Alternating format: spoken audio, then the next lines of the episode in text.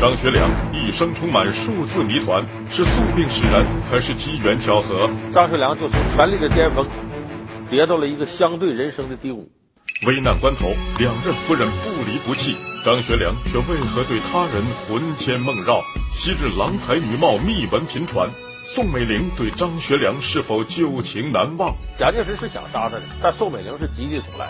老梁说天下，张学良那一场风花雪月的往事。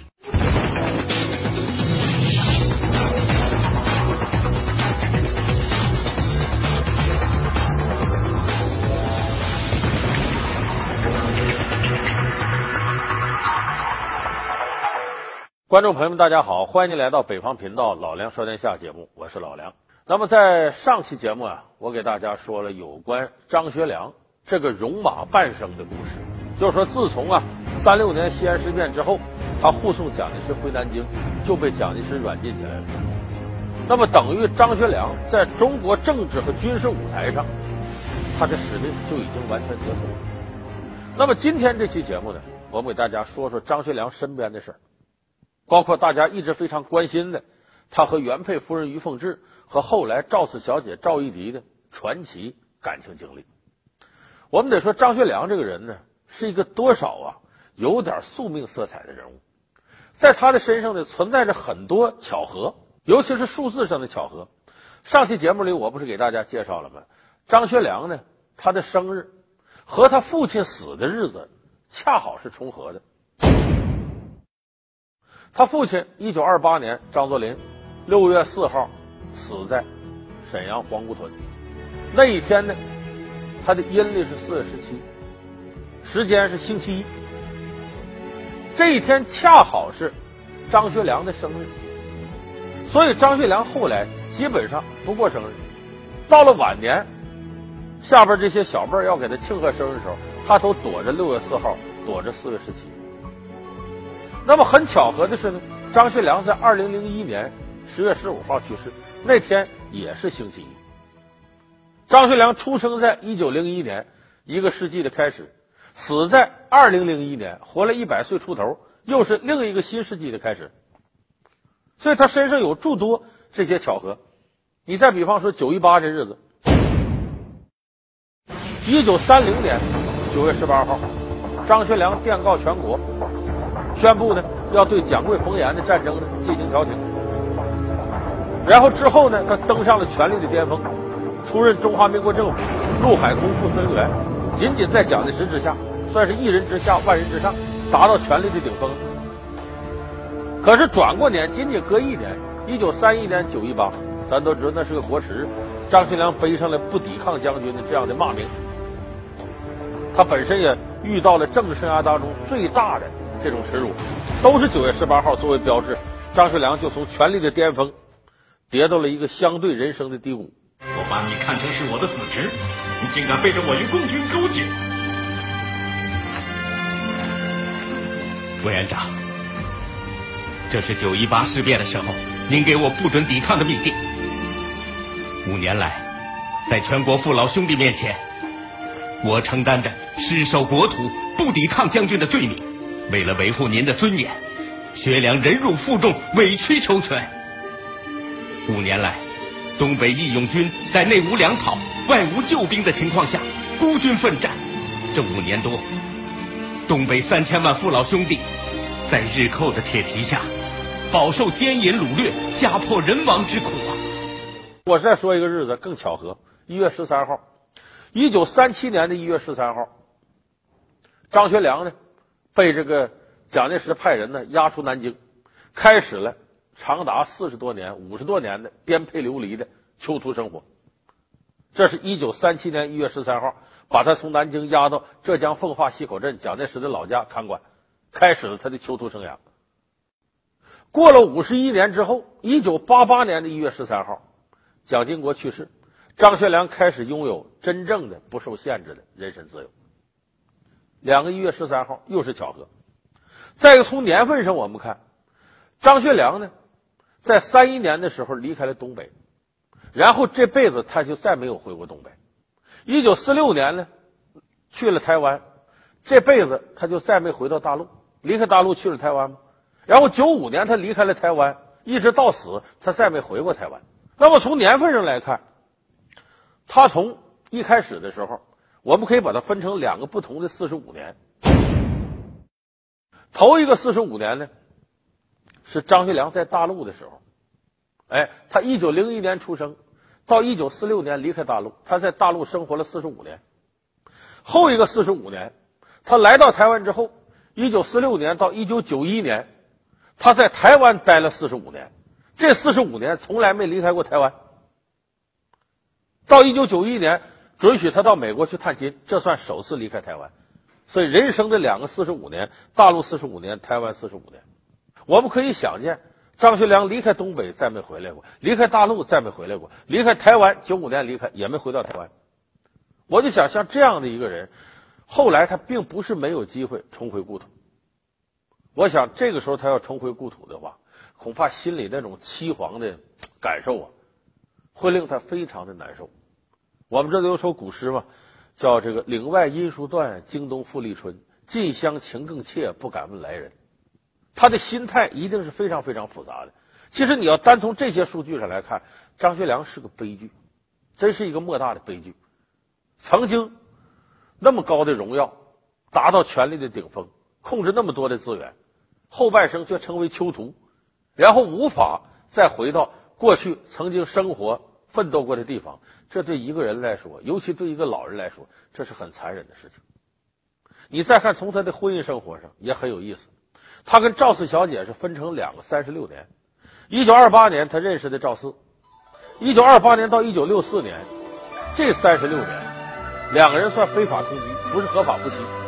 一直到一九六四年，于凤至跟这个张学良解除婚姻关系，赵四小姐五十一岁的年龄当上了新娘。然后这样从一九六四年到两千年，一直到张学良去世，这又是一个三十六年。这三十六年两个人合法了。他跟赵四在一块缠缠绵绵七十二年，头三十六年非法，后三十六年合法。这似乎都像冥冥当中有一只无形的手给张学良注定的这些事儿都安排好。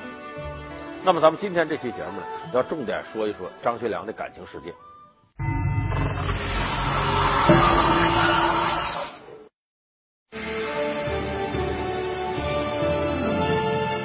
您正在收看的是。北方频道，North Channel。张学良一生充满数字谜团，是宿命使然，还是机缘巧合？张学良就从权力的巅峰跌到了一个相对人生的低谷。危难关头，两任夫人不离不弃，张学良却为何对他人魂牵梦绕？昔日郎才女貌，秘闻频传。宋美龄对张学良是否旧情难忘？蒋介石是想杀他的，但宋美龄是极力阻拦。老梁说天下，张学良那一场风花雪月的往事。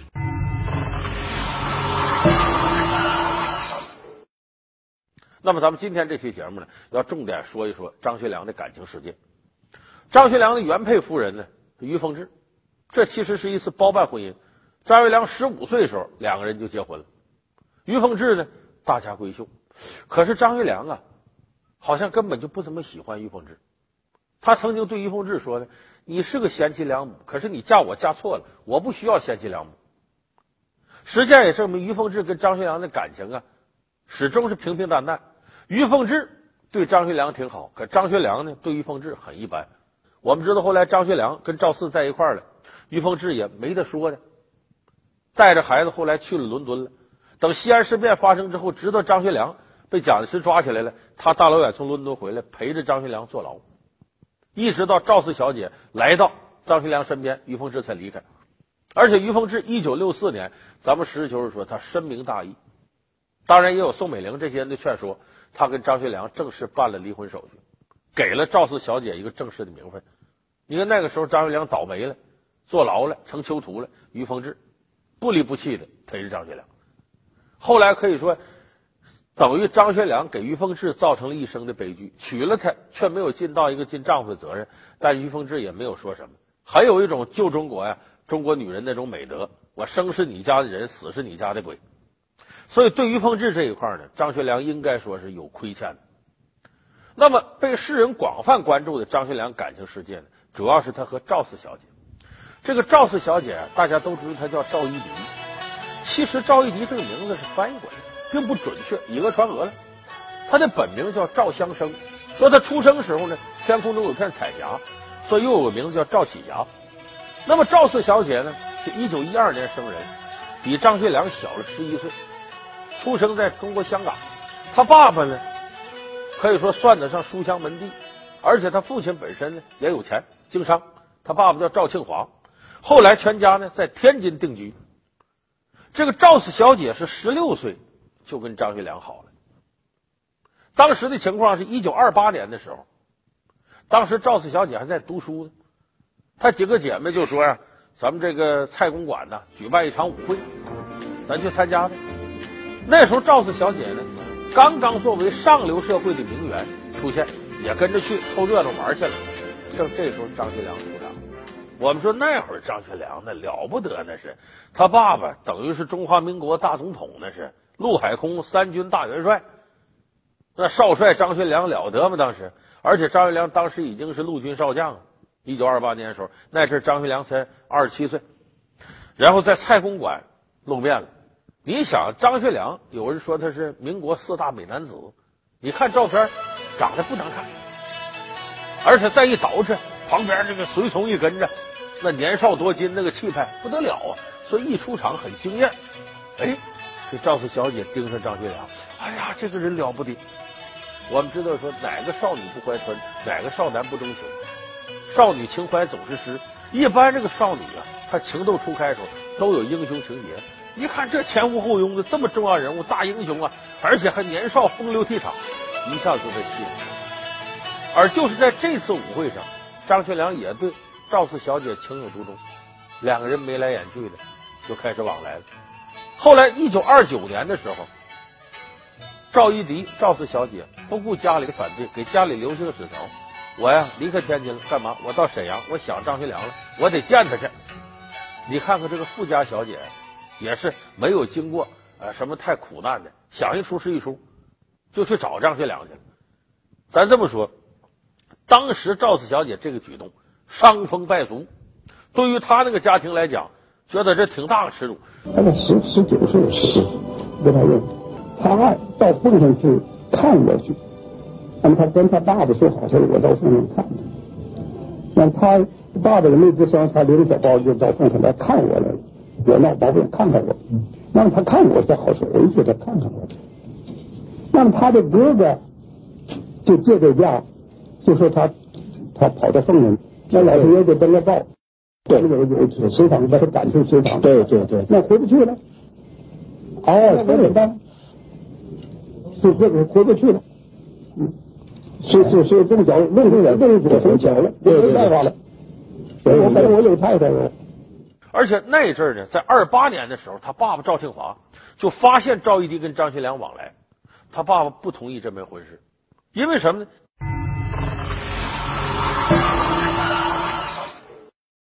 你有原配夫人于凤至啊，我的女儿也大家闺秀，到你家做小去，当妻妾相妾就不干，所以他爸爸呢不同意这个。为了断了赵一迪念头呢，给他在当地找个门当户对的人家，就把这份姻亲给定下来了。所以你二九年六月份，赵四跑到沈阳去，这等于来说是逃婚。他爸爸是恼羞成怒。所以你要搁现在的观点看，你看当初他其实跟张学良开始是两情相悦，接下来已经订婚了，还跟张学良勾勾搭搭。你说这要如果当时他俩感情就停止，最多这是婚外恋、小三、二奶之类的。哎，他不离不弃的跟着张学良这么些年，七十二年，成就了千古伟大的爱情。所以有的时候有些事儿，咱说你上哪说理去？这因为他那时他要停下来，这可能遭千古骂名。坚持了七十二年，你看修成正果了，这是。二九年六月份，赵一迪离开自己父亲赵庆华，跑到沈阳找张学良，把他爸爸气坏了。赵庆华经过深思熟虑，在天津当地的报纸上刊登个启事：我赵庆华断绝跟我的四丫头赵四小姐嘛，排行第四，跟我的四丫头赵一迪，我们断绝父女关系，不认这个闺女了。当时很多人说：“哎呀，这赵庆华气急了，连孩子都不认了。”其实有人一分析发现，这一招高啊！赵庆华了不起啊！怎么了不起？这个称之为一箭三雕。头一个是呢，他把这个自己女儿许配给了人家，他那个亲家在当地也是有头有脸的。你这个自个家都逃婚跑了，这算怎么回事啊？没法向亲家交代了，圆着脸面我登报，真不赖我，他跑了，我有什么办法？我当爹的羞愧无地呀！所以用这种方式对这个亲家那边有个交代，这是第一个目的。第二个目的呢，你别忘了，当时一九二九年这个时候呢，张作霖二八年已经在黄姑屯被炸死，张学良已经出任了奉系军阀的第一首脑。那么当时的军阀混战，各派军阀之间你打我我打你没个准儿。你天津的地界，它可不是奉系的势力范围啊，这里头直系啊，冯国璋啊，呃，曹锟呢这些人。那么各派军阀混战的时候，如果要知道你家跟某一派军阀有固定的联系，比方你赵庆华事实上是张学良的老丈人，那可能军阀派系斗争就会拿你当做一个开刀的对象。哎，我现在跟他断绝父女关系，我不承认这回事这等于避免自己的家族由于赵四小姐这一冲动牵连到了军阀派系斗争当中，等于保全自己家族。这第二个，第三个是真为女儿好。你看。如果到那边去了，赵一荻跟张学良好上了，这家里还接纳，俩人万一不行，你回去吧。可是现在我跟你断绝父女关系了，你回不来了，那你张学良你就得掂量掂量啊！这么一个大家闺秀，天生丽质，为了你不顾名节跑到沈阳来了，你不得对人负责任？人都回不去了。所以这第三条，你看赵庆华是深谋远虑，我逼着你张学良得替我女儿负责任。这也是可怜天下父母心的，所以赵庆华这一招一箭三雕，非常高明。这不是赵一荻来到沈阳，于凤至就跟张学良提出一个条件：你跟他往来我掌握住，但是呢，我得提两条。第一个，赵一荻不能进大帅府，不能进大帅府住了；第二个呢，你不能给他什么名分，连什么二姨太、三姨太这都不行。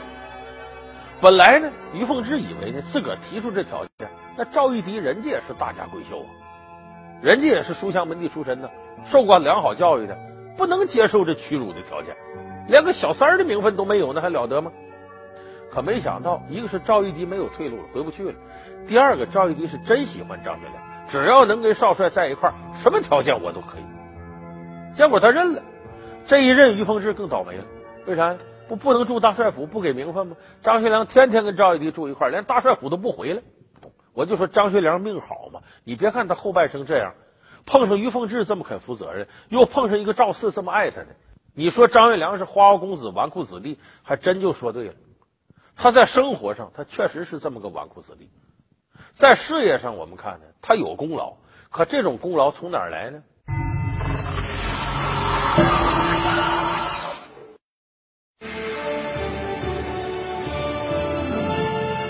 您正在收看的是北方频道 North Channel。张学良一生充满数字谜团，是宿命使然，还是机缘巧合？张学良就从权力的巅峰跌到了一个相对人生的低谷。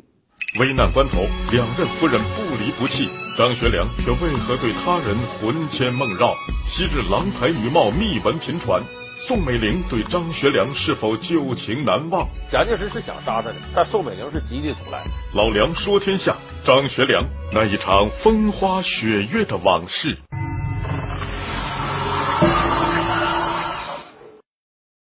在事业上，我们看呢，他有功劳，可这种功劳从哪儿来呢？一多半来自他父亲给他留下的。等到他自己主事了，从东北易帜开始，到九一八事变。到调停蒋桂冯阎，一直到西安事变，张学良等于是被动的被人推走，他主动的一些东西并没有体现出来。所以你说张学良在中国政治舞台上，因为他的家世，他产生了一些决定性的影响。这些决定影响都是他自己做出的吗？不是。所以我说，从政治场合来讲，张学良远远不够成熟；从军事角度来讲，他也不是一个什么威风八面的武将。只不过历史的机缘巧合把他推到这儿。如果他真是能够在政治和军事场合长袖善舞的话，也不至于后半辈子遭到如此凄凉的阶下囚生涯。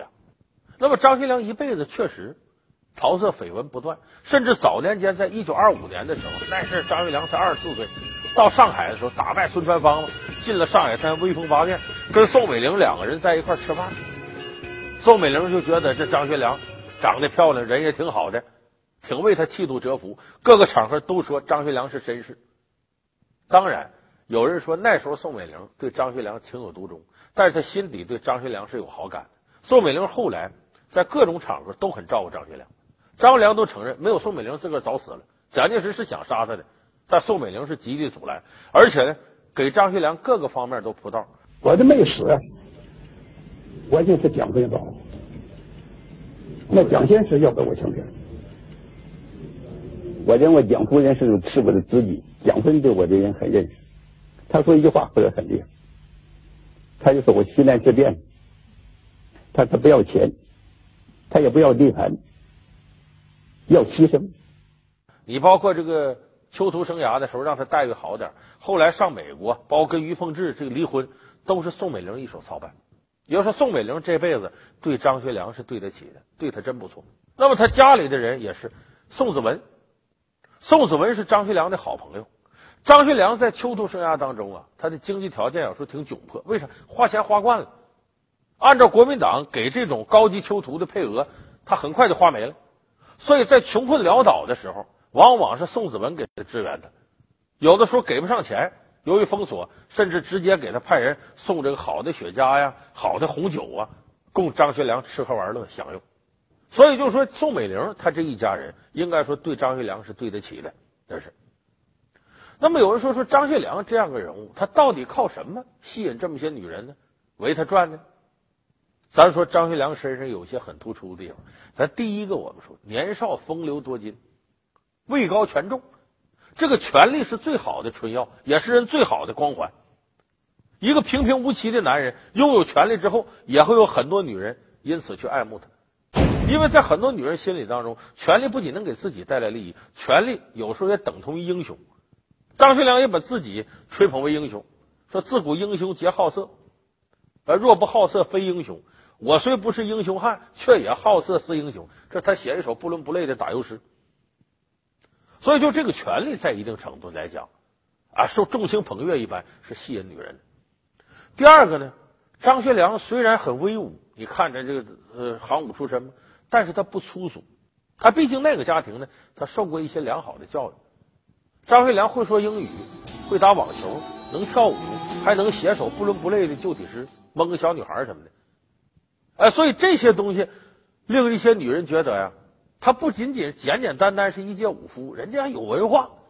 所以这个对一些新女性，对一些渴望走进上流社会的时髦女人来说，有极大的杀伤力。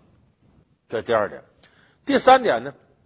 张学良身上不乏侠骨柔肠，他跟每个女人在一块儿的时候挺浪漫，还真能围着女人转，挖空心思讨女人喜欢。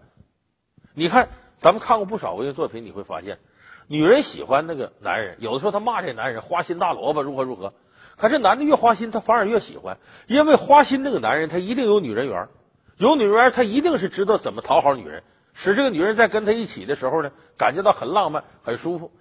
所以张学良身上呢。不粗俗，有权利，看似是英雄，而且有些侠骨柔肠，这是张学良有女人缘的非常重要的原因。当然，我们说他这一辈子这个女人那女人缘，其实真正帮他忙的于凤至在后边无微不至的关怀他，赵四小姐在身边伺候他一辈子，还有宋美龄这样的红颜知己在暗中去帮助他。虽然张学良一生大不幸，后来过上了囚徒的生活。但是有这么几个女人，应该说张学良一辈子也没啥遗憾的了。活到一百岁出头，你还想怎么地？好，感谢你收看这期《老梁说天下》，我们下期节目再见。